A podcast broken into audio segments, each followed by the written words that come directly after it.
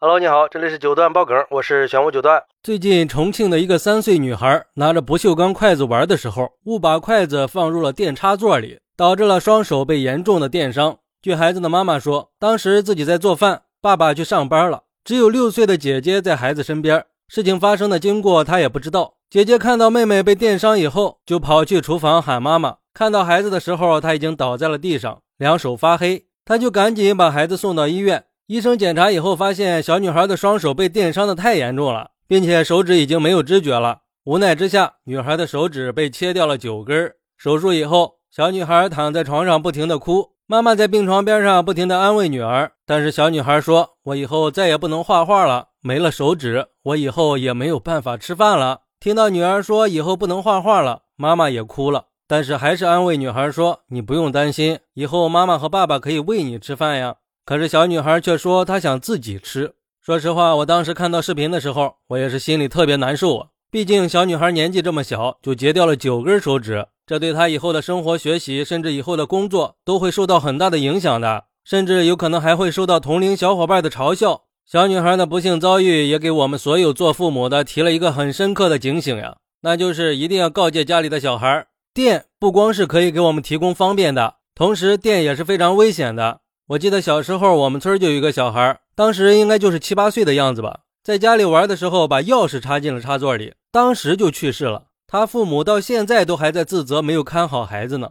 就像一个网友说的：“我家孩子两岁的时候，天气比较冷，我们在屋里，我就听到砰的一声，出去一看，孩子把手插进了电动车充电插孔里。万幸的是，孩子只是指甲盖烧焦了一点儿，把孩子也给吓坏了。事后我也是非常的后怕。”所以，小孩子不知道危险，家长一定不要怕累，要时刻想着看着孩子。我非常能理解这个女孩的妈妈心里有多难过，有多自责。痛在子女身上，疼在娘心里。事情已经发生了，那就勇敢的面对吧。还有网友说，小孩突然遭遇大难，挺痛心的，但是很不理解。那个视频里，小女孩很难过的躺在床上对妈妈哭诉，可是她妈妈一边回答，一边在录视频发到网上，真是无法理解这种行为。还有就是安全问题。我姑姐家的孩子，他小时候就特别喜欢拿手指插到插座里玩。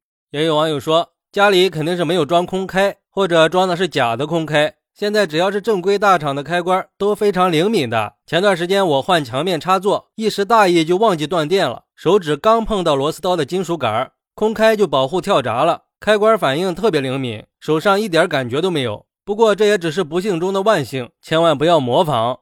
是呀。现在我们家里的电器越来越多了，那对孩子来说，发生安全隐患的几率也随着增加了。有时候一个小小的操作就会造成重大危害呀。对于家长来说，引导孩子了解安全用电小常识，提高孩子的用电安全意识和自我保护能力是必不可少的。那应该怎么做呢？有育儿方面的网友给出了建议：首先，让孩子知道生活中哪些物品是导电的，告诉孩子别在电闸和电器的附近玩。也不能随意的动电闸，以免发生短路、漏电这些危险。最重要的一点，让孩子知道水是导电的，电器用品一定要注意不要沾上水，不要用湿手去触摸电器，不能用湿布去擦电器。任何时候都不要去玩电源、插座这些和电有关的东西。在户外活动的时候，要教育孩子不要爬电线杆，不要在高压线底下玩。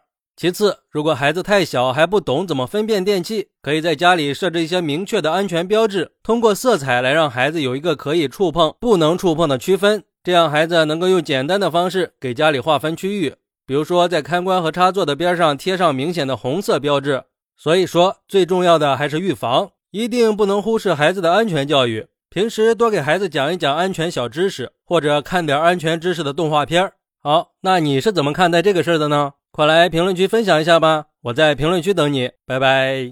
点个关注，加个订阅再走吧，你的支持是我持续创作的动力，快来给我一点动力吧！